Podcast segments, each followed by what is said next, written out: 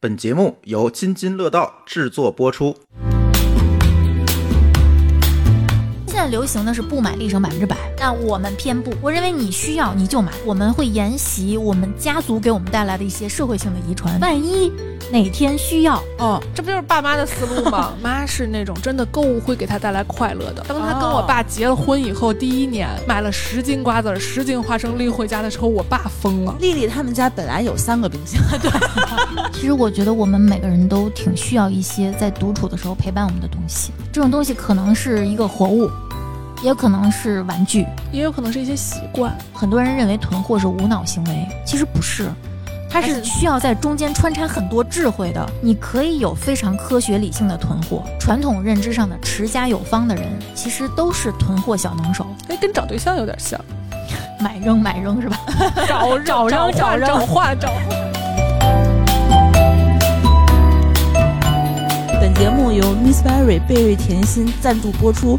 本期节目先介绍一下，是由不三不四和日光派对播客联盟联合出品的节目。呃，然后我们这期要聊一聊囤货。嗯，呃，我是嗯、从来之前是最痛恨囤货，然后从小感觉自己不爱囤货，但是后来发现囤货真香的舒淇，我是津津乐道囤货女神丽丽，我就敢这么说。你绝对当之无愧。当之无愧。我觉得你不光是津津乐道，你是人，你是整个华北地区，真的可以了。对，嗯这是华北之光，囤货之光。我长这么大，我是你见过最能囤的是吗？而且你真的是最科学的囤，货。规划的不是所有人的囤货都可以叫做科学的囤货，比如说像我从小生活在垃圾场里，嗯，我觉得就是很没有意义的囤货。但是你的囤货让我觉得这个事儿可以有的有办法去做。我需要去研究一下这个方法论。我是以为自己不囤货，后来发现只是屋子不够大的馋虫。你上次搬完家以后，你之前我一直在买，你之前是不是说你们家绝对就不能有重复的功能一出一进我们家原来的原则是，呃，如果这个东西已经有了相同功能的，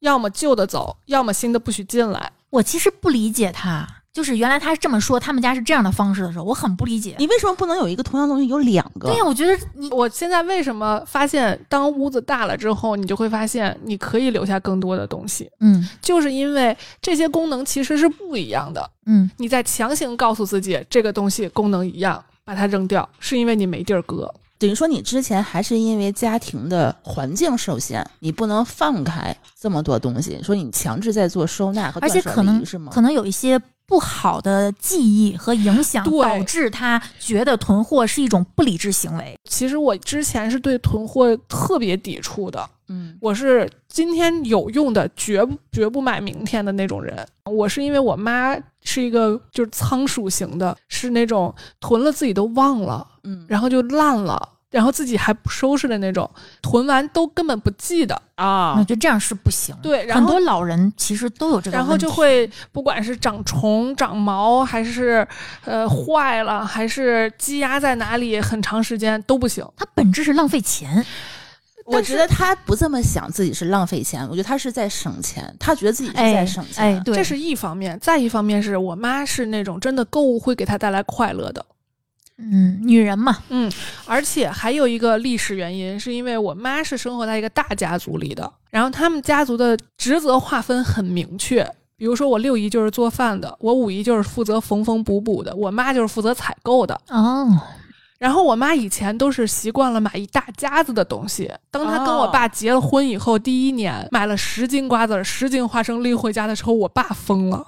嗯，我觉得能够理解。对，就是这种行为习惯已经被延续下来了。嗯，然后我觉得我从小到大跟你的感觉差不多，就是我妈妈，我觉得她那一辈的人可能跟咱们是不一样的，他们是从小你想上山下乡嗯，出来的那个物质匮乏出对，来。没有那么富足，就容易没有安全感。嗯他们应该是从小饿肚子吧，都吃不饱饭的那种。嗯就哪怕家庭生活其实条件还不错，他应该是也是有爱什么囤货呀，就爱省钱呀，就是。已经在基因里了。对，嗯，所以说家里的东西都只进不出。他会很很高兴、安心。就是我们家有很多的一些很多东西，就是说我是不能碰、不能扔的。嗯，对，是的，而且他记性特别好，都藏的特别深的东西。不不不，是这样的，选择性记性好，在他需要用的时候，他根本记不起来，啊，哎对，他会再去买一个新的。嗯，然后当你要扔的时候，不，这个东西绝不能扔。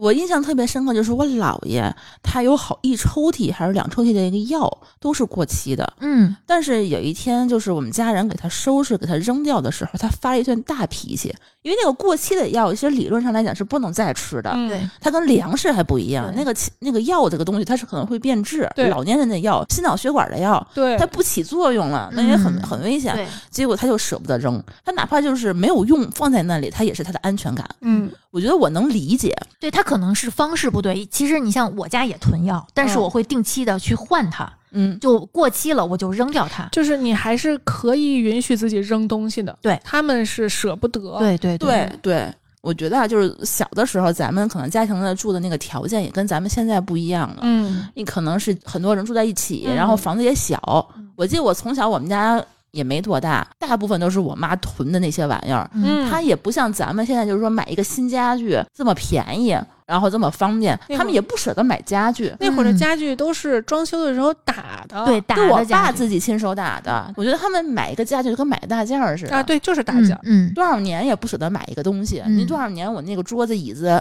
不合适，他也不舍得换，嗯嗯，然后你也不可能就是说为了多放点东西把家具整个扔掉，换套新的。而且那个时，候那个时候的衣柜，它因为没有像现在咱们这样考虑更多，你的衣服怎么分区、怎么放置，一点也不科学，都是通的，嗯里面东西全都摞着。嗯，嗯什么都找不出来，可能时间长了之后，你就自己也不想进去去找东西，对，里面东西就越塞越满，对全是旧的。它一个是它不好拿，一个是不好取不好放，嗯另外一个就是说他家里的东西就是越堆越多，它不像咱们现在有一非常科学的收纳体系。嗯，它是有一些东西都是它它这儿放不开了，放到别的地儿去。对嗯它嗯它塞，啊对，它它找缝儿藏起来，对它藏起来以后呢，它就忘了。对，因为那儿本来就不是放那个东西的地儿。对，所以你你不会看到这个东西，你就不会知道自己拥有它。，对对，然后呢，你想拥有它的时候，你找不到，又去买新的。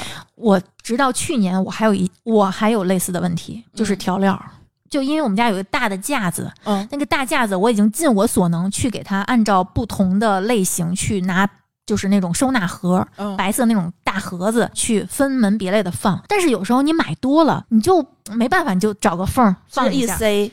就找不着了。忘了忘了，对。嗯，我重复的发现了很多调料，就只嗯能扔了，因为有些液体的、酱状的，真的过期了，你就就不想用它了。嗯，你说到那个收纳盒，我还有一个要吐槽的点，就是我觉得咱们现在是愿意花钱去买收纳用品的，对，老年人、父母那一辈是不可能花钱买收纳盒的。对对，他会觉得你平时买东西剩下那个盒儿就可以装什么东西。各种塑料袋儿，举个最简单的例子，就是他们永远不可能扔鞋盒，但哎是，所有的鞋盒规格都不统一，对都落不住。而且你知道我们家鞋盒不是在鞋柜里头放，它是放床底下。嗯，嗯，我不知道你们家床底下都有放是是有堆什么东西？抽屉里面也会放鞋盒。哦，我们家那个床底下，比如说一米五的床，嗯它是靠墙放的。嗯，然后呢，每次那个换季的那个鞋，它都是在里头最里头。最里头，你永远也够不出来，嗯，你就得拿那个一个钩子或者一个什么东西给它拽出来，扒拉出来把所有那个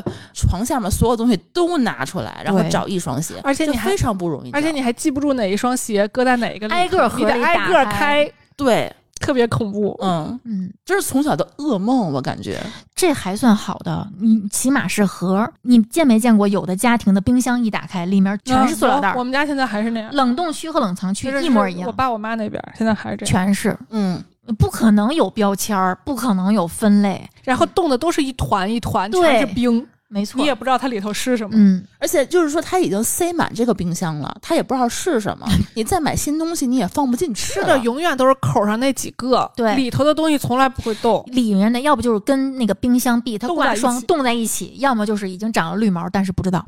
嗯，拿冰箱当保险柜了，他拿冰箱当储藏室。哎，我我为什么现在很少吃猪肉，就是因为我妈原来翻出来一块儿，应该冻了得有陈年老猪肉，对猪肉的年多，风味物质流失会比其他肉更严重。而且还会酸败。嗯，然后然后那个猪肉就会有一股非常奇怪的味道，但是对对。对但是我不知道啊，因为他嗯做了做看做完看不出来呀、嗯，我就吃了。当时吃可能就觉得有点不对，它口感也不好，因为冰晶它一膨胀，它那个纤维就受影响，然后就断裂。吃完之后呢，自此之后，我永远吃猪肉都有一股那个味道，嗯就是这个味道了这个味道嗯就萦绕在我的脑海中，再也无法驱散了。嗯，而且我妈还一个特别讨厌的，哎呀，我妈会听这期节目的。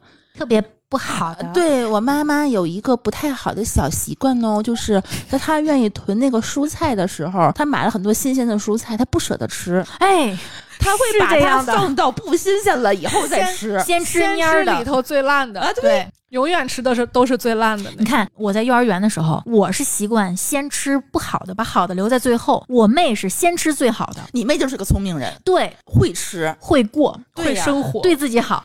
这才是我们的榜样。我觉得我们的父母那一代，而且我吃的慢，最后被收走的都是我碗里剩的最好的。甚至有的时候可能会被别人抢走。，对，人家上来直接先吃带鱼，那你怎么就不能学一学呢？嗯，做不到做不到，真的是就做不从小到大，你可能父母的影响，对就就真的是就跟舍得，是吗？就跟你不可能让你爸妈做到把他们你认为没有用的东西扔掉一样，嗯，嗯这就是刻在基因里头的那种无法改变的行为习惯。嗯，我觉得父母对我们的影响其实还蛮深的，就是很容易就是说不由自主的去模仿他们的行为。是的，但是我们其实也在努力的，其实改变了很多东西。比如说我装修的时候，我对设计师的提出几个要求，其中最重要的就是说有足够的收纳空间。嗯我不知道你你们当时怎么想的我就知道，就是说有了家以后，我可以买东西了，我跟租房子不一样了。我不是住在别人的家里，我从小住在父母的家里，然后我租房是住在别人的家里，我没有条件去买我自己喜欢的东西。你有自己喜欢的东西的话，你可以看到它，你有拥有它那种幸福感，我觉得是没有办法替代的一种感觉。嗯。但我觉得其实走一走一点弯路也是挺常见的，嗯，嗯。因为突然你有了自己的空间，你可能会有一种反扑式的，我要疯狂囤，因为我可以囤任何我喜欢的东西。嗯，也是不行的那样。对，嗯还有一种就是，可能我之前就是租房子，然后我不能囤太多东西。等我终于有了自己的房子了，我可以囤了，没有人逼我搬家了，嗯这个时候也会突然买很多。现在流行的是不买立省百分之百，啊我们每个听友群都发过这个表情，嗯，对吧？不止一次。但我们偏不，我不能接受这个表情，我从来不用这个表情。我认为你需要你就买，你们都是什么时候囤，什么时候买？嗯，对于我来说，凑单是一个点。我一般都是满减，大额满减。比如说京东的二九九减一百五，嗯三九九减二百，嗯我一定囤。我也是，就是说，他每次发给你优惠券的时候，我二九九减一百五的那一或者就是瞬间，活活。我会认为我需要东西了。虽然你本来没有这这个需求，京能东帮你创造了一个需求。，对，是这样的，因为我比如说这次，呃，近期我囤了二十多盒酸奶。二十多盒，对你一天喝几盒？我之前是一直囤的是什么鸡腿肉啊、牛肉、羊杂这一类的，但是突然他给我一张券，我点去之后，推送给我的就是一个无糖酸奶，嗯然后满二九九减一百五之后很便宜，我每天吃半盒，它那一盒是四百克，嗯每天吃半盒，做一个隔夜燕麦，我觉得我可以去他家再拿点酸奶了。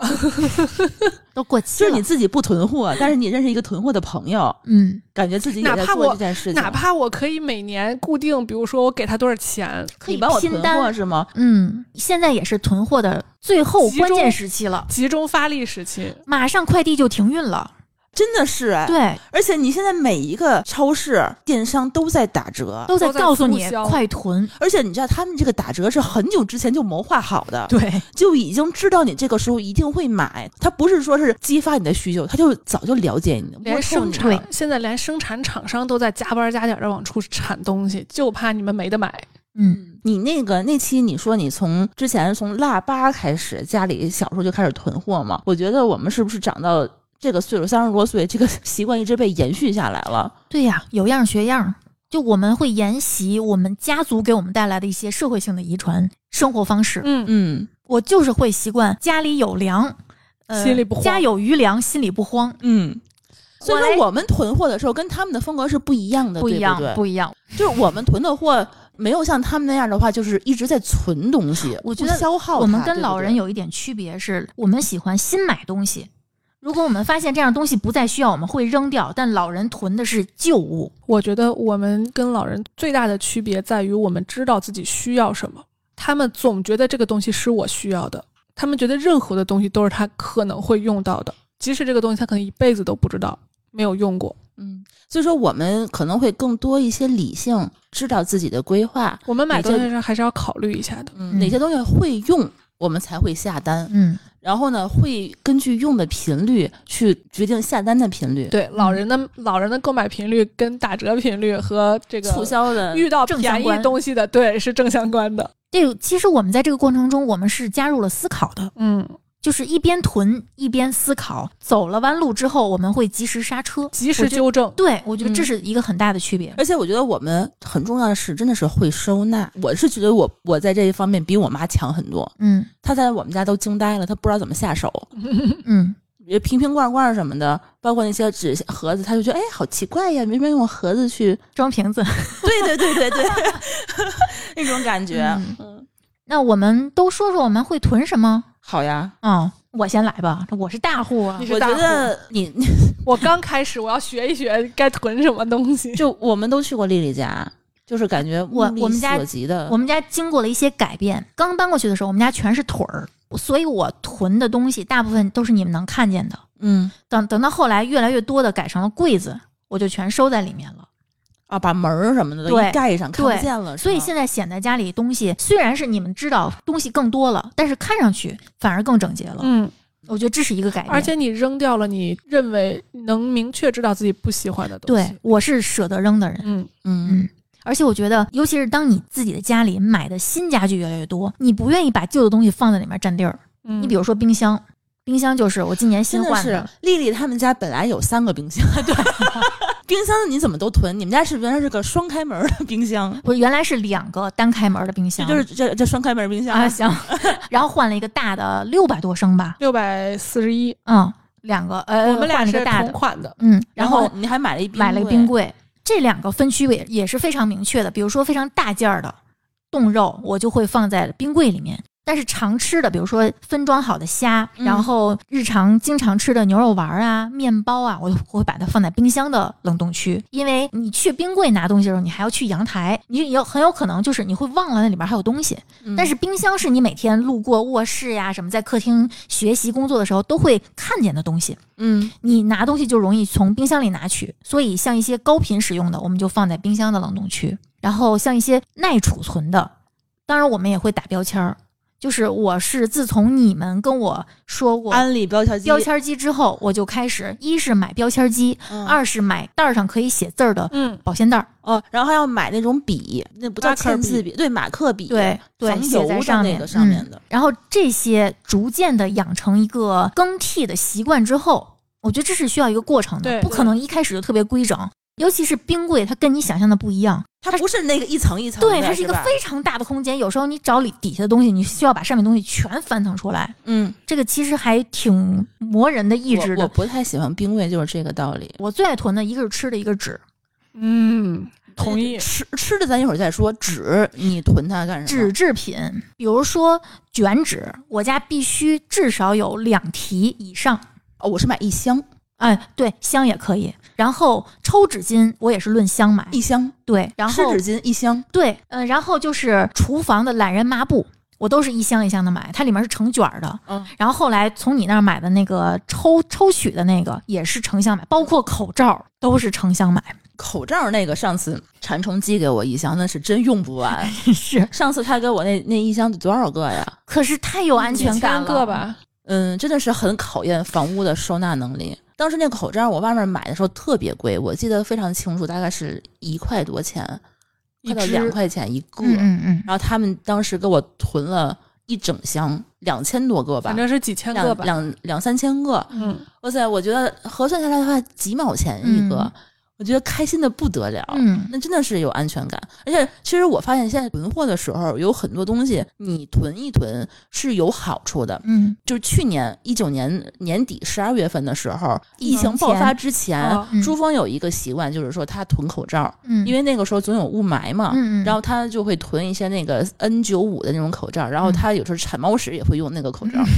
然后后来疫情爆发的时候，到处口罩都缺货的时候，我发现我们家翻出来两盒口罩。嗯，那个时候真的是大户，因为那个时候你都买不到。那个时候有的时候能买到，但是那种溜溜薄的，就质量真的不行，只有那个卖。嗯，那个时候你能够抢到一个就不容易，你还挑呢。那个时候在京东还有那个到时提醒，就抢口罩、啊，抢购，对对有每天限购一人一个，对出去一次就得用一个口罩，秒没。对，那个时候我还记得特别清楚，就是过年之前，我从京东上一直到疫情爆发，就跟每家每户，就是我们家亲戚都花钱买口罩。嗯，我当时还给我自己买着了，十分钟之后再给我妈买，那单就被砍了。那个时候就会发现，其实适当的囤一点必需品的时候，真的是很有用。还有消毒用品。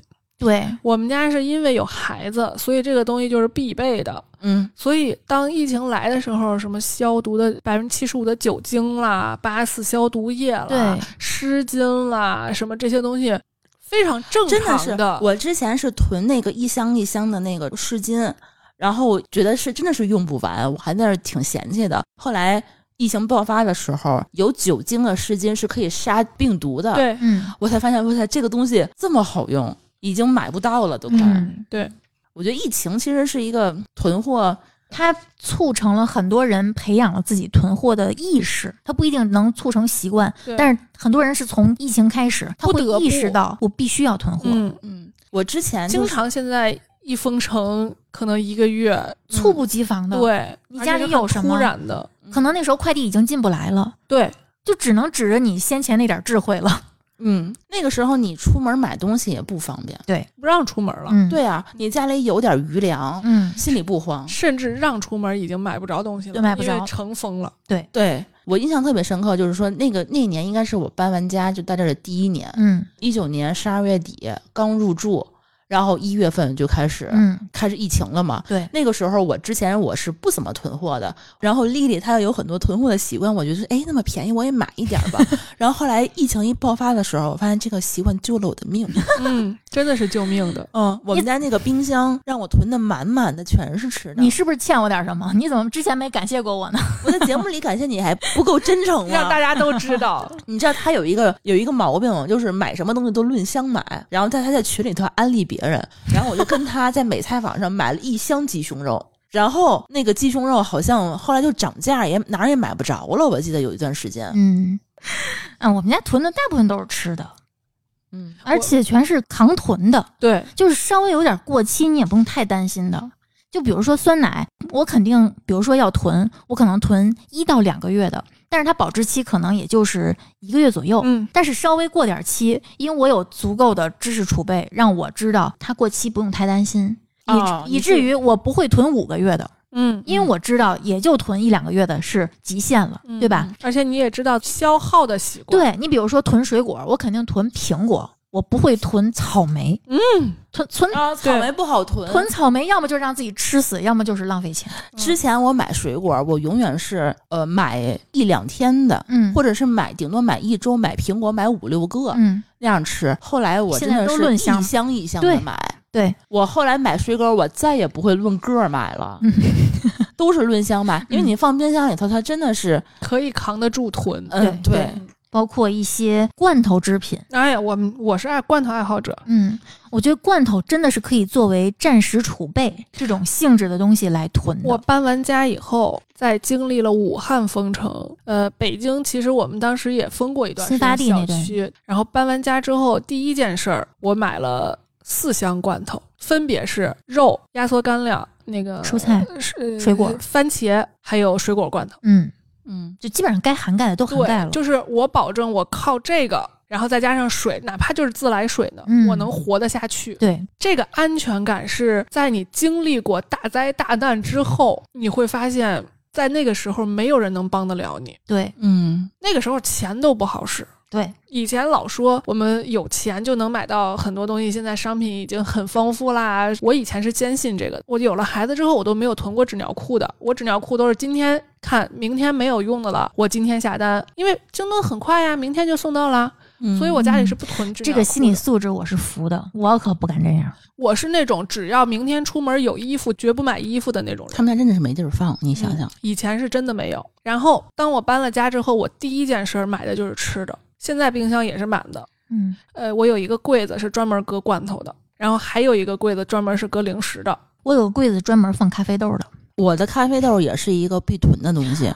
你看这个东西就是你要有概念，我就不会囤咖啡粉，你不喝它不就不因为粉它会流失啊香气，对，但是豆儿就还好。嗯，我们家我先说一下为什么我们家囤，是嗯因为珠峰发现了一个云南咖啡豆，嗯他那个咖啡是从云南边境那个特别偏僻的一个小乡村里头发出来的。嗯他每次一看这个东西太费劲，太对太辛苦了，他每次就买一堆。然后我们家那咖啡豆就是一般情况下是六包或者八包起，嗯其实也用不了多长时间，嗯嗯，对，一两个月也就喝完了。其实喝挺快的，对你们因为我每天是八杯量。对你们这种规律消耗就非常好计算囤货的量。对，其实我是觉得有一些成瘾性的东西就非常适合囤货。可乐，你们见过我囤的那个场面？嗯，你们家那可乐简直是各种，我我其实曾经有一度是担心你们家楼板的，没没有那么夸张，一提十二瓶，一瓶是三百三十毫升的，嗯我你是摞在一起的对呀。我顶多就是囤个十几提，就还好。顶多就囤个十几提。你听，你听听他的口吻，那个东西码在那儿，你感觉特别特别的幸福，就是你每天喝的速度大概是，一天两三瓶。那你吞十几提的话，需要喝多久呢？嗯，不重要，就是囤的就还剩最后一两提的时候，我就开始备货了，但我也会这样，但是你为什么每次要买这么多？凑满减呀。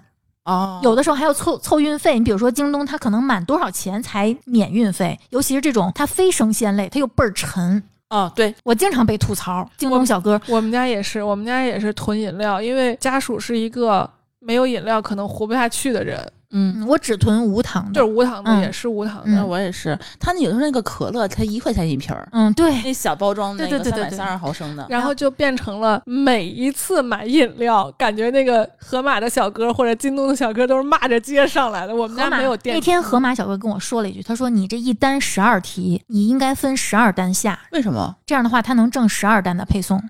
那不就没法凑满减了吗？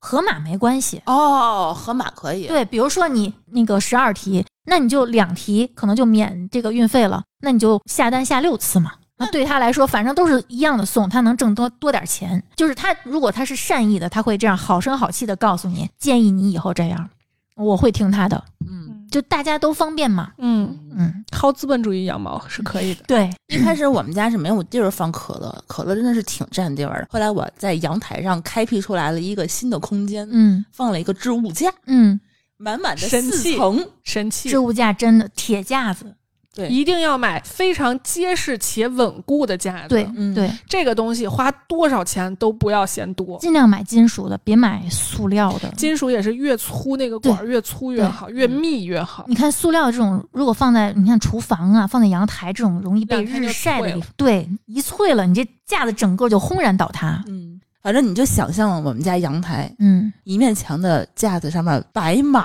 了各种可口可乐，嗯啊，那种感觉。嗯我跟朱峰是刚需，嗯嗯，对，我不知道为什么可乐的成瘾性就让人觉得就是它里边有咖啡因，嗯你看啊，嗯，可乐、咖啡、酒然后酒我也是会囤的。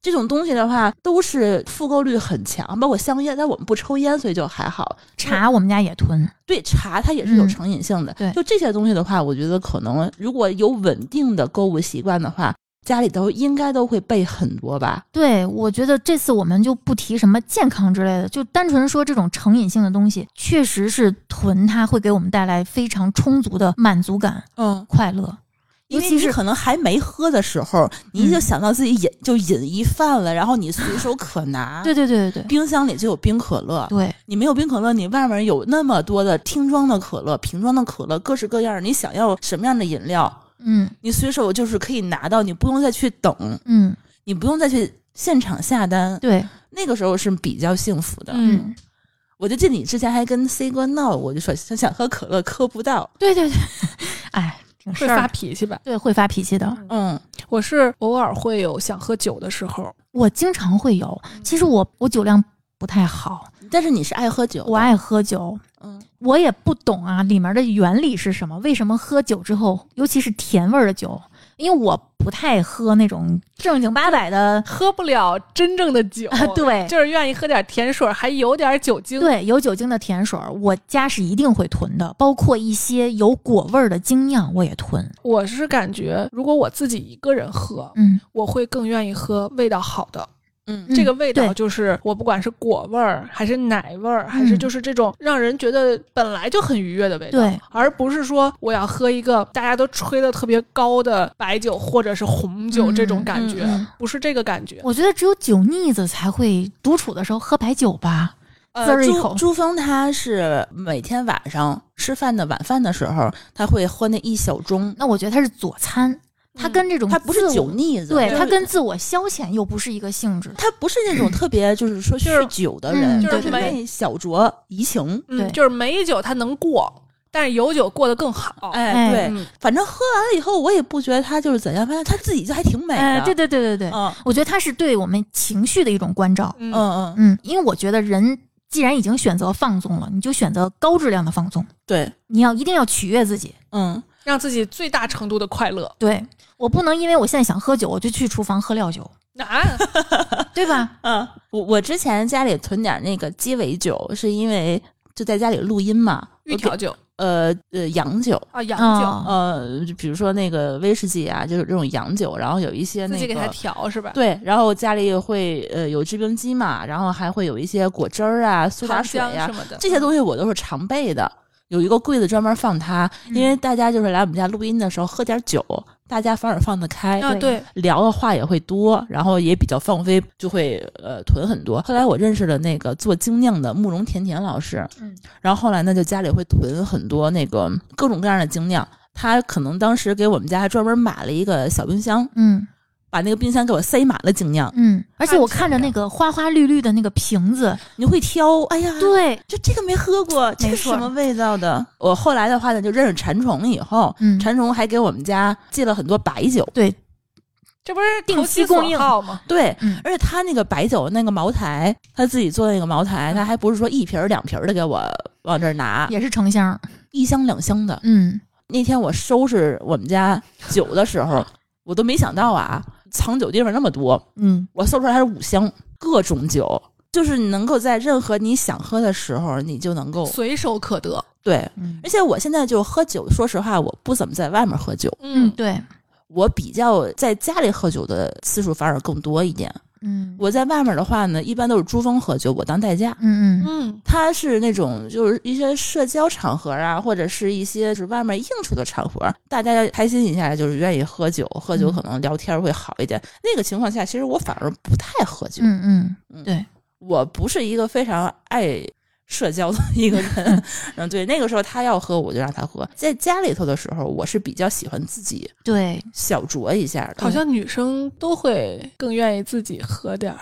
嗯嗯，可能考虑的是安全问题吧。对对于我来说是安全对问题。对你外外出开车什么的，我觉得女生自己找代驾回来，你喝的稀烂，嗯，就是你怎么着喝的稀烂都挺不安全的。对，而且我觉得家是会给自己安全感的地方。嗯，你在家里喝，不管是干什么，在家里都更放松一些。嗯，那这个时候喝酒对你来说就是享受，嗯它不掺杂任何其他的情绪，或者说功能，或者说目的，嗯就而且单纯的取悦自己。而且酒这个东西还有个好处，就是它保质期非常长，嗯啊，好几年，对你随时可以囤，嗯然后可以一直囤着，哪怕你可能一年两年你不是规律性的消耗，嗯你也可以不用担心它会保质期超了呀什么之类的。对嗯所以我在家里头最后都会自己囤一些那些酒，是在我自己在家的时候，或者是我跟朱峰在家的时候，俩人可能愿意喝点儿，对他喝他的小白酒，我也喝不了，各喝各的，我觉得不我不挺好的。太喜欢喝辛辣的白酒，主要是那个度数也太高了。嗯，我喝酒，我跟朱峰还不太一样，他都喝纯的，威士忌他喝纯的，就加冰块儿，我都得先调一下。嗯我们家有好多各种各样的果汁儿、糖浆啊，还有苏打水呀、包括那干姜水呀、什么的，嗯我都是调酒用的，我都不会单喝。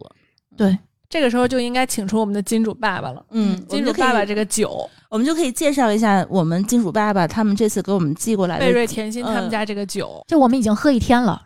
你真的是喝一天了。它这个属于什么酒呢？算是叫发酵发酵酒，它叫发酵酒。嗯，我看它配料表里头，其实在第一位、第二位，其实放的都是果汁儿。，对，就它的果香是非常浓郁的。嗯，我觉得应该是女生都会喜欢的那种口味吧。嗯，女生她现在一般都是喜欢喝低度的嗯果香的甜酒，对，会比较多一点。嗯，我一般情况下都会兑，比如说对，我会果汁儿对着喝，包括我有时候喝红酒都会对着喝。因为它那个劲儿太大，会影响我一直去享受它。它很快劲儿一上来，我可能就干不了什么别的了。对嗯我买精酿的时候，我也买哎，就是带果味儿的酒，对比如说果泥的酒，对对对或者有一些果味风风味因为水果会给人带来非常强烈的愉悦感，尤其是女生，可能嗯女生更喜欢吃水果，女生会更迷恋果味儿的东西。嗯，对，嗯而且我是觉得，就是如果它是纯酒精浓度特别高的那种，我会有它有警惕感，对，我会觉得它是浓烈的那种辣口的酒，嗯，可能从心底我就会有一些抗拒它。警惕、抵触和抗拒。对，但是喝它的话，就能让我保持一种微醺的状态，嗯不过分，同时又非常的快乐，因为它甜度其实是可以自己就通过各种不同的方式搭配，嗯来在不同的场合让自己开心。然后可以调成自己喜欢的那个味道。哎，它有各种不同的搭配方式。嗯嗯，而它这个酒它有好多口味。现在正好赶上一月十几号这一周，他们应该是有一个活动，专门上了一个礼盒，叫樱花礼盒。嗯这个礼盒呢，一共是有三个系列，第一个是果味系列，第二个是花草系列，第三个是奶酒系列。嗯，我这次非常惊艳的，觉得是那个奶酒系列，呃，奶香、咖啡香混合掺杂在一起的那种，很浓郁。呃，我今天喝完了以后，我感觉我比较喜欢他们家这个花草系列。花草系列的话，它是有两呃两个花草，然后两个是果味系列的。果味系列的话，有那个嗯蜜桃乌龙的，还有那个百香果的，然后还有那个花草系列的，它两瓶是桂花蜂蜜和山楂洛神吧。这个喝起来我觉得稍微比较清淡一点，但是单喝好像有点甜，我是觉得，嗯。我是感觉这个酒不是让人用来它不是直接喝喝的，嗯。嗯，它其实那个包装上其实也给了大家搭配的方式，嗯。我觉得他们是更建议我们根据不同的呃自己的口味。心情，嗯，对，心情去调配它，还有场景，比如说我想用苏打水配，或者说我想兑咖啡，或者是兑点什么别的哦，别的酒，还可以加冰淇淋。对，我比较喜欢山楂洛神花，在这个系列里面，就是我今天最开始喝的这个味道。嗯嗯，第一口我当时喝的时候没有什么感觉，嗯因为我觉得太甜了。嗯后来我看到它那个说明书，我我没仔细看啊，后来它是要兑兑苏打水的，嗯，然后我就一比一的比例兑的苏打水，嗯，喝完以后我就觉得，惊艳。我觉得你都放飞了，你一直在喝。我觉得今天这个酒我大概有一半儿都是我在喝对对对我从中午就一直喝到晚上，喝到现在一。瓶儿轮着一瓶儿喝，对对，把每一个口味我都尝了一下。我觉得每一瓶你都说过一次，这个好喝。嗯，真的有，呃没有我觉得不好喝的，嗯对因为它是怎么说呢？它是水果系列，就会让我觉得很果香很浓郁。它的果香很真实，嗯，它不是香精的那种果香，它就是水果，你就能感觉到哦它，是果汁儿兑出来的非常好分辨的。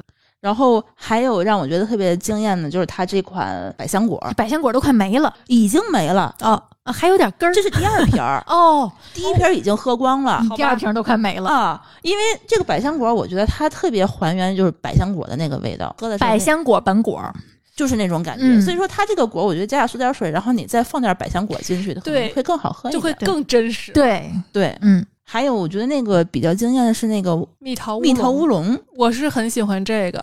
嗯，原来我是不太接受茶跟酒搁在一起喝的，我是没有这么喝过。但是这一个把它加了苏打水以后，是明显能喝到茶香和酒香的，嗯，而且还有点缀的那个桃子的味道，它喝起来有明显的茶味儿，茶香嗯，很明显。嗯，而且蜜桃味儿其实应该是大众最容易接受的口感。嗯，我没想到酒里面能喝出茶味儿，但我还是最喜欢那个海盐榛子，那是你的菜。对，嗯海盐榛子巧克力酒，嗯，行。然后今天这次那个金主爸爸也说了，他这个花草系列的这个桂花蜂蜜酒，他这次因为呃快过年了，他卖断货了，所以说他临时给换成了呃另外一个口味，叫玫瑰白葡萄。哎呦，这个是我的菜，我听名字就是我的菜。玫瑰是吗？我超爱玫瑰，以及白葡萄。我觉得葡萄味儿的气泡水呀、饮料什么的，我没有喝到难喝的，所以我觉得这俩结合起来的味儿应该也不错。对，但是我们这次没有尝到，我觉得还挺遗憾的。去买，嗯，嗯，其实这个也挺符合我们这次这个主题的，嗯，它比较适合囤。对，我刚想说，我在家一定会囤的，就是这种有点儿类似于我可以拿它再去调酒的，不能叫基酒也也好，叫主料也好，我可能会拿它去再变化一些东西。一方面，我可能自己喝的时候，它确实是有一点儿对我来说有点偏甜了。嗯。但是呢，我兑完气泡水以后，它那个风味儿就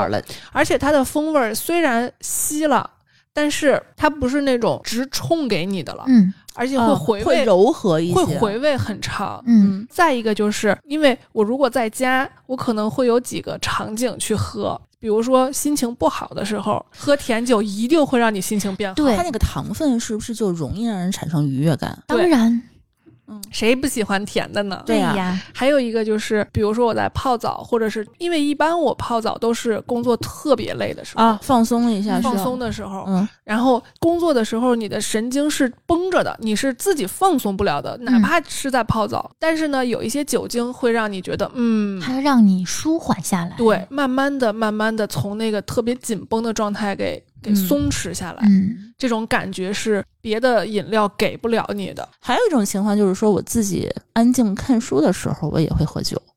反正要喝点东西，嗯，那个时候我是觉得这个一天的时间就是属于自己的嘛，嗯没有人打扰了。，对，我可能就找一些自己喜欢看的书，然后找一个角落嗯舒服的待着，对一边撸着猫，嗯一嗯边喝着酒。这个是我觉得很 几重体验的这种叠加，啊我是觉得就是说，如果就是一个周末能有一个这样的一个时光，我是觉得是一种幸福感。享受。对，就是我觉得我喝它是因为我认为这个东西给我提供了一个配套的情绪价值。嗯，嗯同意。嗯，从我看到这个商品页面，看到它的包装，嗯到想象它的口味会给我带来怎样的愉悦，到最后下单、等物流、收到包裹、拆快递、拿到瓶子、晒包装，对我来说每一种都有配套的情绪价值，都会给我带来不同的体验。嗯而且还有一个场景，就是因为我家里也因为刚搬家嘛，就经常会来客人。嗯，你说跟客人啊喝什么呢？这种又好看拿出来又好喝的这种酒拿出来一下儿，对方可能就会觉得，嗯，这种东西就会觉得很轻松加自在，因为它本身它非常的单纯，它就是水果愉悦。自己。对，水果有浓郁水果香的酒，嗯而且是甜酒。你大部分都能接受它。，对，嗯，而且你会发现这个东西在家里头你是很容易二次加工的。嗯嗯就说你自己如果喜欢什么的话，其实你都可以去对加，对，调成一个自己喜欢的样子。嗯然后呢，嗯，说一下怎么购买吧。呃呃，四瓶装的礼盒有三种，三种不同的风味。刚才已经说过了，它原价是一百八十四块钱。嗯、现在不三不四有一个专属的优惠，可以去领一个券，领完券以后是一百二十九块钱一箱，四瓶儿。实我觉得这个价格还可以。嗯，而且他还送东西，对，嗯、他这这次还送了一个价值三十二块四的三罐装的一个气泡果酒，然后这气泡果酒这个味道也很好。嗯，那我们怎么领取这个优惠券呢？呃，如果是小宇宙的用户，可以在我们置顶的评论区领取不三不四的专属优惠链接。另外呢，呃，我们也可以在淘宝的 Miss Berry 的贝瑞甜心官方旗舰店找客服报暗号叫不三不四，可以直接去领取这个优惠券去购买。那我们说回继续再讲囤货吧。嗯，嗯说完酒了，嗯，是不是该给家里的小宝贝儿准备点东西了？你们家囤尿布呀？不不囤尿布，但是我们家囤奶粉书，呃，小宝贝儿的书。小宝贝儿的书和我们的书都嗯囤。嗯对，而且我发现一个好处就是书这个东西，尤其是小孩儿的，你现在看没问题，当他不适合他了以后，你拿去送人也没问题，嗯非常好，而且不会出错。即使是二手的，你送人也完全没有问题。而且小孩儿的书也多多益善嘛。嗯，没有人可能把绘本买全的，对，一定会可以找到他下一个主人的。嗯嗯，我以前还囤实体的 DVD 那个碟片，我囤 CD 啊、我我囤电影的，啊，电影我也会囤。嗯，那个时候天津有好多那个音像，店现在可能没有了，以前有好多音像店，你就还有打口店，嗯在八里台下面，对对对我每天下去会路过，嗯他卖那个，哎呀，现在一想还有盗版光碟呢，嗯，五块钱一那张种，店你一进去就想买，应该是你的精神食粮啊。琳琅满目，啊，满眼都是，你就你就觉得每一个你都会喜欢。对，我觉得跟你现在从网上去下 MP 三或者下电影的感觉还不一样。嗯你现在下电脑的话，你就会把它就是下到硬盘里头，嗯，你可能不一定会看，但是你去购买一个这个盘，你会有一个拥有感。对，获得感。对你拥有了这个电影，嗯你花钱购买了这个东西，对，是一个实物的感觉。是嗯，我朋友还会拿它装饰墙，嗯，有那得多大一面墙啊？就一面墙铺满，它有足够的储备，全是电影。哦，他把碟片拿出来，然后外包装就贴在墙上。他墙有一个固定的架子，还有我小时候囤的很多那些 CD 呀、嗯，磁带呀什么的。就我觉得囤这种行为就是你看到它你就想买，对拥有它。对，对，我们家还会囤书。书刚刚儿童绘本是给小孩儿，我是给自己也会囤很多。我们也会对，嗯，嗯，成套成我好多书也不看，但是我看到它我就觉得我应该拥有它，就赶紧下单你们家那个一面墙的那个书架，啊。根本很多都没拆封。对，但没关系，我看它就开心。先买了再说。对嗯，你们家把客厅整个都改成书房了，对，。一面墙就几乎到顶，嗯，全是书。因为我看到它我就知道哦，我有这本书，真棒。嗯，书也是精神食粮，对酒也是，对 咖啡。对，我们囤的都是粮食，其实。嗯，然后包括一些虚拟的，虚拟的东西我囤的更多哦，虚拟的书我也会囤，啊。对呀、我还会囤那个呃微信读书的那个里头那个有个书架。啊，我看别人想看的那个书单什么的，我就几十本几十本的往书架上放。对，我会囤一个东西，可能你们不太有这个体验。我玩游戏会囤成就，我会刷成就。哦，我不玩游戏，嗯对，因为曾经是玩游戏的，我是那种就如果玩游戏，比如说那种三消类的游戏，我一定要囤够每一个三星儿。哦，哦，这种那我也有，然后所有的全都打满星。对，比如说像最早的《仙剑奇侠传》，它其实有一些那个隐藏的一些物品呀、什么的，嗯我一定都得拿去。然后有一些支线任务一定都得做掉。嗯啊，这也是一种满足感吧？其实我觉得我可能骨子里是一个被压抑的囤货狂人，肯定你可能之前只是没有条件，没有认识自己。之前是在压抑自己，因为被之前的场景吓到了。嗯，完了，我可能会反弹。然后我们家还会囤各种会员，比如说什么京东的 Plus 呀，已经哦续到不能再续。京东 Plus 我们可能已经都三几年了，嗯，对，就是反正续各到不能种各种不能再续，嗯嗯，然后什么各种会员啊，什么折扣啊这种，我前两天刚囤了那个微信读书的会员，因为他每次看书时间长，他会送你一天，嗯，就已经囤到二零二三年了，就又有人低价五折出会员，我就又买，都已经好几年之后了。你其实你根本就知道自己肯定看不完、嗯，用不完这这些东西，对，但就是得有，因为你高频的使用它，嗯，你如果没有的话，你它确实是能降低你在别的地方的成本，对。不管是时间成本还是这个物质的成本都能降低。还有就是各种视频网站的会员，嗯，呃，爱奇艺的、优酷的对，它各自的片源都不一样。你比如说像我们德云男孩女孩，就一定会有优酷优酷的的会员。会员，嗯，嗯，像我们爱追那个脑残剧的，就得有爱奇艺的会员。我们家还有 Netflix 的会员，啊，对，各种国内国外的那种网站的会员。嗯，对，你万一哪天你想看的时候没有，这就很麻烦。这就是一个指引的方向。就万一哪天需要，哦，这不就是爸妈的思路吗？我们也回到了原来的、哦而且我们，家还有一个会员是百度网盘的会员，我也是。这个就是每次看美剧的时候，我都让朱峰帮我去下，因为他有会员嘛，就下的特别快。嗯然后我后来才知道，他他就囤了很多这个东西。嗯，所有只要花钱可以不看广告的，我都花钱，因为我觉得我的时间比那个值钱。嗯，而且百度网盘的话，你还能把这些囤在你的硬盘里，你不用在线看这其实就类似于我，比如说刷抖音，我疯狂点赞。啊。比如说有一个视频特别长，那我就先点赞。再看，然后如果这个视频是一种就类似于干货的，嗯比如说他这个视频说了一个营养学的知识点，我听了一遍之后，我觉得靠谱，我就把它下下来。都不是收藏，是要下下来。对，我把它囤在我的手机的相册空间 iCloud 里，嗯嗯，iCloud 的会员我现在已经每个月六十八块钱啊，对，到顶头了。嗯我我觉得再多我不知道该怎么办了。嗯，我们家这虚拟会员那天我记了一下账，每个月大概呃成本大概是五百块钱左右，嗯怎么也得有，怎么也得有几百块钱了。嗯，还可还挺多的了。嗯，国内国外那么多呢，嗯都得续费。我觉得是值的，五百块钱才够买多大一瓶，零点几瓶，对吧？嗯你要买柜子的话，五百块钱也买不了多好的柜子。还有什么八八 VIP 的会员，啊，对，哦。然后还送了什么饿了么的会员。哦，美团买菜和叮咚买菜我都有，嗯，都是按年的。我周围人还有人囤游戏的，啊。对，买了就是玩了，嗯嗯嗯。嗯，就跟书一样，买了就是看了。嗯。嗯，我们朋友像张总他们都会囤那蚂蚁的那个什么能量，哦，经常有人来偷我的能量，你知道我都不知道他们你知道他们最。可恨的是什么吗？他们每天去点外卖，用饿了么点外卖，嗯然后他每天都不要餐具，嗯嗯，而且呼吁我们都不需要餐具。对，你只要不要餐具的话，你就能有能量。嗯，有那颗能量，他们就会趁我不注意睡觉的时候，每天早上起来就会偷我的能量。偷来干嘛传说可以种树，啊？然后呢？就是你有一环保了是吗？啊，，对哦，支持环保事业。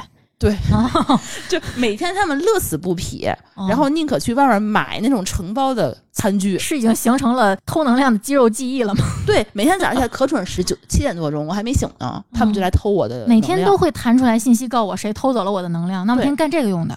他还对偷我的鸡，偷我的鸡去种什么养鸡，然后也能得能量，嗯，得那个能量以后，他就一直存着去他们好。，他们好认真啊。好，但行好事，我可以每天上厕所带着手机去偷能量，还有什么你们觉得特别重要的吗？药。哦，这个是我囤药，不是那种囤，就是我一定要确保家里常年有哪几类药。这个一定要对自己的身体非常清楚。对，比如说我囤的最多的药就是抗过敏的，嗯，因为过敏对于我来说是一个比较严重的问题，我就是头疼药。嗯你以后不需要了。哎，我们之前就是家里有一个抽屉，就会放各种药。后来我规制了一下，我发现我们家囤的最多的就是止疼药。嗯，在国内的话，是不是处方药不太好开呀、那布洛芬现在是可以买的，对呀嗯我们之前都是朱峰从那个美国的时候，发现他们那个药店这种东西随便买，嗯就开始买那种大瓶包装的，呃，一百粒一瓶的那种，嗯，大概买了三四瓶回来。然后后来呢，这个又买，每次都是海淘回来买好几瓶那布洛芬。嗯。那布洛芬那个药我觉得还挺好用的。就是你了解自己之后，你知道你一年到头经常会出现什么问题，或者居家的时候经常有一些急症发生，嗯。比如说肠胃问题、嗯。牙疼，嗯，对吧？牙疼其实你吃治头疼的药不太管用，对，你就得吃什么甲硝唑呀、这类药，嗯，然后就是呃一些外用药，对我们家外伤的东西特别多，嗯。还有创口贴，还有碘布。碘伏棉签儿啊，对，一定需要酒精棉签、碘伏棉签、纱纱布，嗯。有时候我也会囤一些。而且、嗯。而且你的这个是在家的这个场景，我这个东西都得随身带着，嗯，对，因为有孩子，你不知道会发生什么，嗯嗯。你没有办法预计。这个东西一定要随身都带着，所以当我出差的时候，包里能随意的掏出酒精湿巾，然后这个碘伏的棉签儿，还有创可贴的时候，就会惊呆了，就会就会有很大的帮助。比如说有一些同事呃意外的受伤了什么的，就会很很有用，因为这个时候不是什么地方都能。对，因为我出差的地儿总是深山老林里头那种，都很难拿到这种东西的。就上次丽丽你不切这叫什么交界痣，对，到我们家就是换药的时候，嗯我们家就囤了一堆什么这些换药的玩意儿，嗯，现场给你 直接拆就换。但但是一定要提醒大家，这个药和这个医用的东西一定要注意它的有效期。所以定期更换。就这个东西，你不要觉得囤完之后可以用一辈子。嗯，我妈就有一个毛病，她上次也是切了一块痣，然后嗯到我们家拿出来，她就是呃，大概十几年之前我爸囤的那个药棉花和纱布，想要往自己的伤口上糊，让我被我及时制止了。那都不知道存了多少年的，她她说他蒸了蒸，还是有点意识，就是他觉得可能蒸一蒸可能就杀菌了，但其实他已经早就过期了，嗯囤时间太长了。嗯就因为他当时买的太多了，没有嗯消耗掉。珠峰还会囤一些抗过敏药，嗯嗯，这跟我一氯雷。他定。呃，天津、北京这块儿其实还很容易过敏的，嗯，换季的时候。对我们这种莫名其妙就对各种东西过敏的人，实在是生活的很艰难。我是上次 C 哥在外面跑步，突然就一身这个荨麻疹回来之后，那之后我们家就没有断过氯雷他定。嗯，就他从外面回来，我听他洗脸的时候就嘶哈嘶哈的，我以为他爽的呢，跑完步很爽呢。然后过了一会儿，他出来 说：“你看看我。”我一看，你见过那如来佛那脑袋吗？就他满脸满胸全是那种大疙瘩。那之后，我看了一下医生的用药，也是除了一些就是非常救急的针之外，剩下他开的药也是氯雷他定。对，那之后就常备了。妈呀，听着鸡皮疙瘩都起来。已经开始痒了是吧？嗯嗯，人说人用的东西就说完了，我们嗯家现在还会存一些宠物用品。嗯嗯，宠物的话呢，嗯，它赶上打折的时候，其实也蛮便宜的。对，因为宠物用品其实有一个挺好的，就是说它也是单一品牌，你会高复购嘛。对，囤一点的话，你早晚你会用得到。嗯你不可能像咱们人吃的，就是一天到晚给它换。嗯，它猫要换粮的话，是得需要好长的这么一个周期才能去换的。对一般情况下都会比较稳定。对，有可能它不爱吃，你突然换一个就浪费了。那如果它爱吃的东西，我就会长期保持，一直买这一个牌子。嗯，如果赶上打折，嗯突然便宜，因为你长期买，你就知道它大概是多少钱，突然降价了，我可能会多买两多买两包。嗯，像像我这种养蜥蜴的，它吃活物，嗯，你冬天就得给它囤呀，要不你不囤没地儿买了，寄不过来了，嗯，冬天会被冻死的。哦，那就得夏天就天暖对啊，就是头入冬的时候就得给它囤好了，嗯，可能比咱们那更麻烦一些。要麻烦一些，因为它是活物活物，你得它还得养的是找它地方得给它放，对，嗯得给它养着，还不能让它死了。我觉得比猫粮更重要的是猫砂。哦，因为你猫粮其实还好，就比如说你家里还有什么呃生肉啊什么的，你可以救救急。但猫砂真是你总不能倒大米吧？嗯，嗯，猫砂其实还挺重要。我家都是囤那种十公斤一袋儿的，那还挺大的。嗯嗯，挺大的那个大的麻袋那种装的。嗯嗯丽丽他们家是一只猫，两个猫砂盆儿，随便拉，对，嗯嗯，开心就好。包括以前我买猫砂，那时候我们家没有电梯，嗯，就是租的房子嘛，其实只有两包，两包，但是它有四十斤。就那小哥给我往上扛的时候，真的是一边骂我一边敲门。嗯但是现在有电梯了，我还是会囤。而且我觉得猫砂对我来说是，嗯，人猫共有的安全感。因为厨房，比如说遇见一些明火之类的，啊你不能泼水。哦，比如说电路着火，你得扬沙子去灭火。对我来说，如果我想要遇见这种情况不慌，我肯定是要保证家里有沙子类的东西。我那我觉得猫砂是能用的。对我们家是在露台有一点沙子。嗯，嗯，你们收盲盒吗？我不配有盲盒。没地儿搁了，是对我，我是认为盲盒这种东西，你买一两个，你也想不出它好来。盲盒对我来说，能让我对他有感觉，就是一满柜子，一一满排。对，嗯一整套。对我没有那么多地方放它，而且我不认为我是一个有自控力的人。就盲盒这种东西啊，一个是它的包装，一个是它的这个设计感，再有就是它在每家店都会放在门口那个位置。嗯，即使你不喜欢，你路过它，你也会想转转围着它转一圈，嗯看看都有什么元素，确实都挺好看的。嗯但我知道这种东西一旦买就停不下来了，嗯，是我没有什么资格去囤这些东西。我不是买，因为嗯。我、我们家是有盲盒，是有那个 Google 的那个安卓小机器人儿，嗯。那个盲盒我们家有好多，是因为我之前给那个谷歌他们那开发者社区做一些运营活动嘛，嗯他们就是每到各种理由，他就会有这个东西上市，嗯我就会以各种各样不同的方式从别人手里要啊。嗯从那个组织方手里要啊，或者是线上去买呀、就是有新款我就会囤一个。嗯，我们家现在大概呃还有限量版的，你觉不觉得这个东西跟你的工作以及你在朋友中的人设是有一定关联的那？肯定的呀。对你你的东西，你买的东西都代表你自己。对，其实我觉得像这种东西，它秀出来的那个瞬间，其实就表示你想对你的朋友圈彰显出来你的一些个性。嗯，对你比如说，我可能会选择囤一些有品质的东西，或者说晒一些有品质的东西。而且别人没有，对我有这个独特的东西，对，嗯，嗯，它是比较个性的表对现。对，所以我觉得咱们今天这个产品也非常适合这个场景。对，嗯，就它真的发朋友圈真的太合适了，我今天不管怎么搭配，嗯因为而且它颜色特别丰富，你从总能从你这个周边的环境找一个颜色跟它撞色，这个拍出来就特别的漂亮。嗯，嗯，女生其实拍朋友圈，就发发拍照片发朋友圈还是很重要的。对，那咱们聊一聊，你们什么情况下会去囤很多东西，去想囤东西？便宜，打折，其实我觉得便宜真的是一个很容易造成囤货的对，对，这么，容易冲动消费。嗯，这跟我觉得这就是本能，这跟父母那个当时买东西是一样的。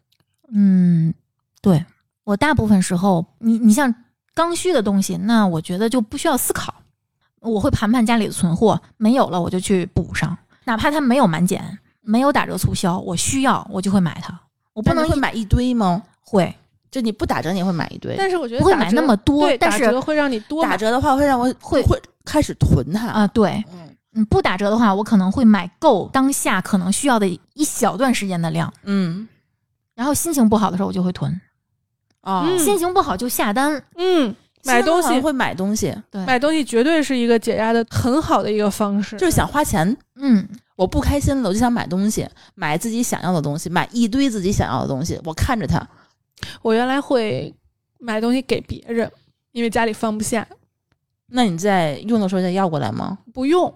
哦，就是就是想想买，对，就是我，看见这个东西我好喜欢，然后我也觉得谁会喜欢，嗯我就买了送给他。嗯，其实那也是一种这是不是算囤朋友？囤交情，对，囤交情。嗯，嗯，因为你下单的那一瞬间的话，你花了钱了，然后你看到别人开心了，然后你也开心我，花了钱，花了心思，然后看到了对方的反应，嗯。也很高兴，就很开心，嗯。双重开心。嗯。还有一个就是我有一个不能叫毛病吧，算习惯吧，我喜欢买毛绒玩具，是因为我从小一直属于那种跟环境有点儿格格不入的那种人，总找不着能真的说一些真心话的朋友吧，就那种感觉。但是我就觉得我可以跟娃娃说，他是你独处时的朋友，对，但是我又不敢买娃娃，就买毛绒玩具。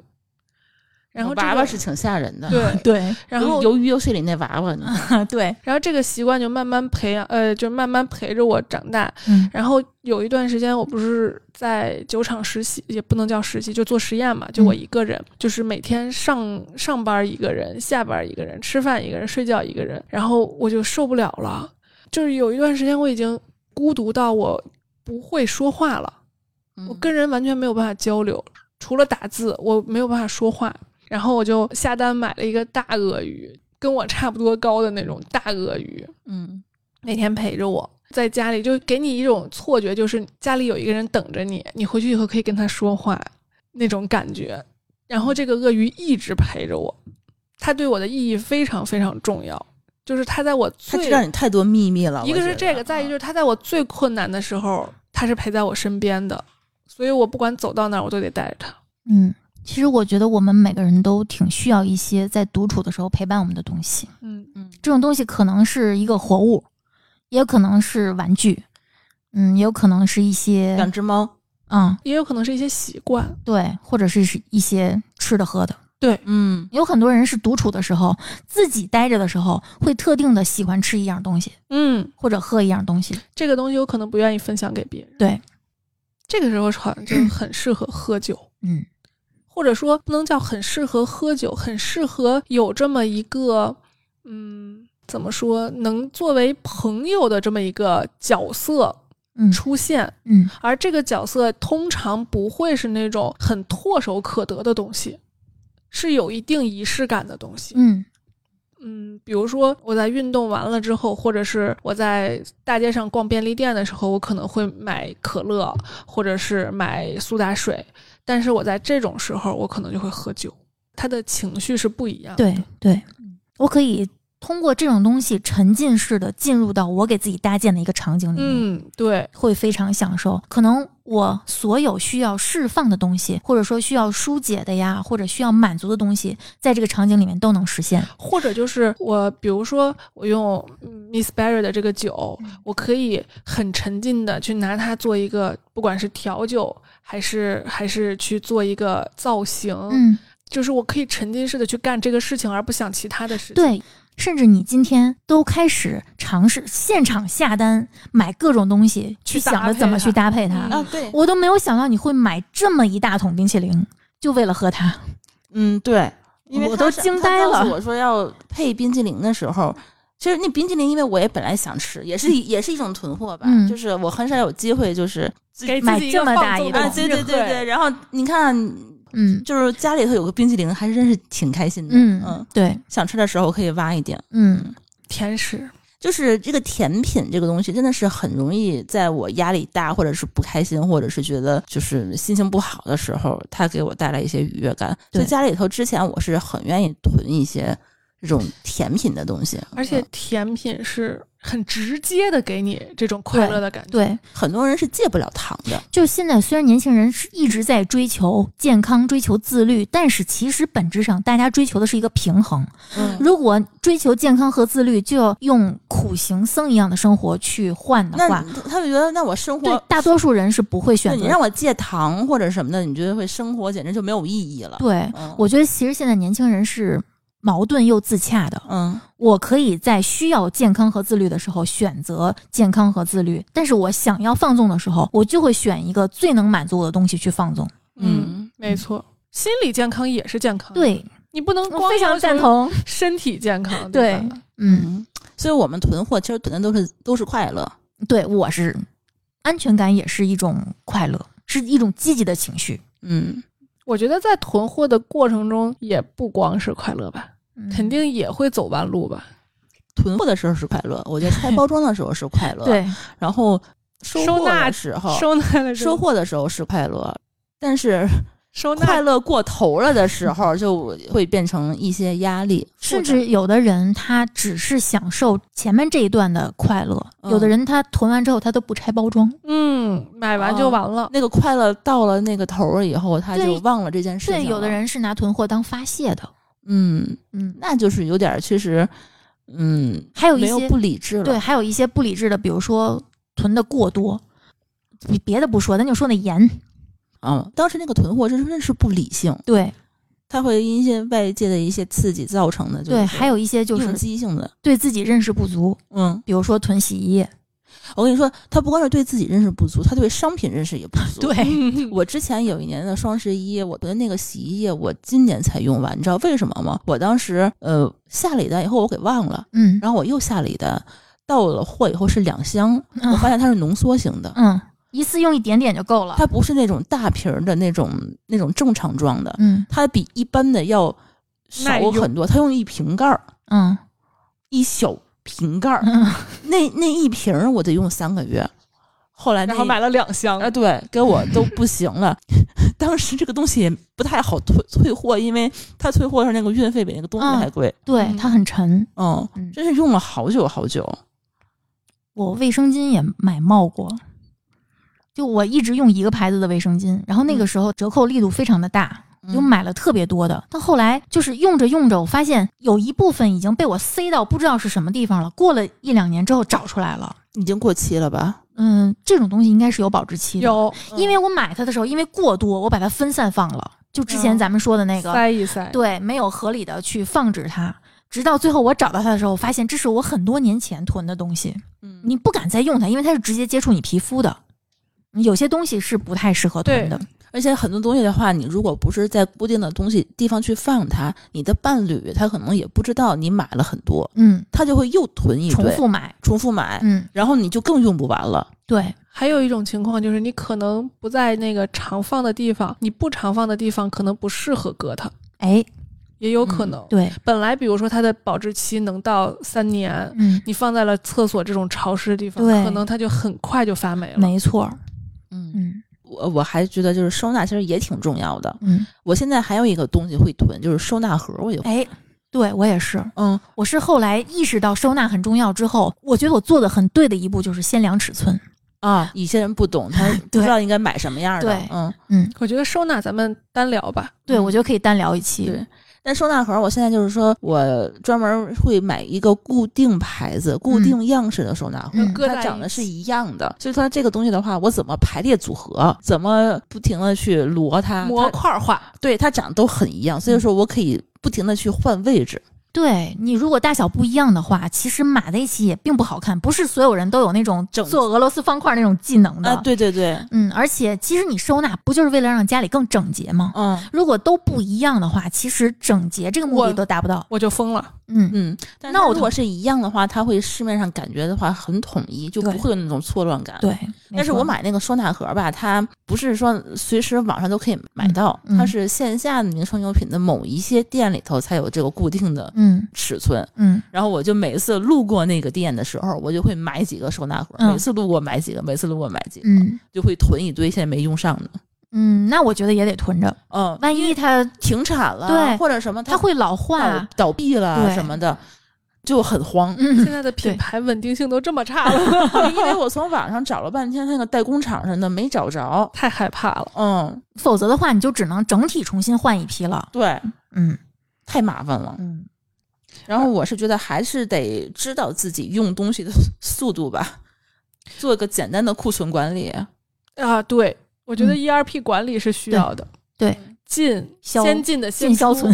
对，就是先进的先出，一定要做好保质期的管理，对，这个很很重要，尤其是对食品和这种有有保质期的日用品嗯是很重要的。嗯还有就是在在你发现不合适的时候，赶紧扔，一定要舍得扔。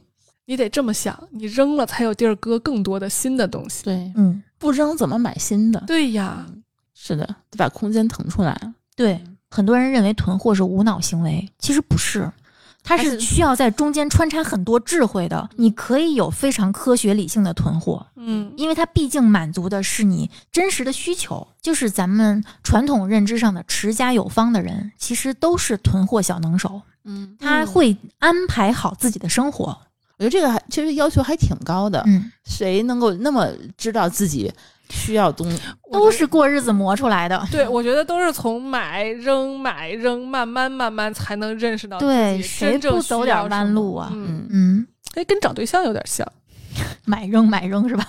找找扔找找扔找换找换，到最后找着一一个合适适的的，稳定下来，然后长期的。对嗯，长期的囤着。对，嗯，还有就是刚才咱们说这个囤货其实是解压的方式，嗯就是我们有一个听友也呃，他叫什么 Blue Rock 也也提出了，其实囤货也避免一次性买太多，因为它是你解压的方式。你如果买太多的话，你就没有机会再去买了。啊，所以，好迂回啊，但是很有道理。对，嗯 就是说一定要控制买东西的频率，嗯，这样的话你能够保证说你在一定的机会的时候，你想冲总动购物的时候这个有东西可囤。对对对，嗯有道理。不要把你的所有东西都占得满满，不能用满，不能把机会用满。对，嗯，给自己留点余地。我觉得这还是也充满了智慧的。大智慧，我觉得是。对对对。嗯，我觉得聊的也差不多了。然后现在这期节目播出的时候，其实应该是也是一月中旬。嗯，离过年也没有多久了，嗯，嗯，对可以开始正经囤货了。对囤年货，对对，因为过两天的话呢，你就能用得到了这些东西。对，对，保证能消耗掉。对。嗯然后正好可以，嗯，借这个机会，其实囤一下我们这次推荐的这个 Miss Berry 的这个贝瑞甜心的酒，在天猫旗舰店找客服报暗号“不三不四”，就可以领取我们给听友专门争取的这个特殊的福利，然后以一百二十九块钱买到一个礼盒，然后还可以送三瓶气泡果酒。嗯。然后小宇宙的用户可以直接从我们评论区的这个置顶评论直接跳转领取优惠券。嗯，那节目的最后，我们再次感谢一下 Miss Berry 贝瑞甜心赞助的我们本期节目。关注 Miss Berry 贝瑞甜心的官方微博，在一月十号发布的视频微博下面带上话题“真实如此不同”，评论分享你的二零二一放飞自我的名场面。品牌方还会在评论区抽取三位，送出烟花礼盒一套。也就是四瓶酒。又白得一套。对，嗯嗯，希望大家踊跃参与。嗯，好，那我们这期的节目就到此结束啦，我们下期再见，拜拜再见拜拜。感谢您收听本期节目。本期播客节目由津津乐道制作播出。您也可以在我们的官网 d a o 点 f m 找到我们的更多内容作品。如果您喜欢我们的节目，欢迎在微信、微博、朋友圈等社交媒体转发分享。您的分享对我们而言十分重要。如果您希望与我们互动，可以关注我们的微信公众号“津津乐道播客”，天津的津，欢乐的乐，道路的道。在关注后按提示操作即可加入我们的听友社群。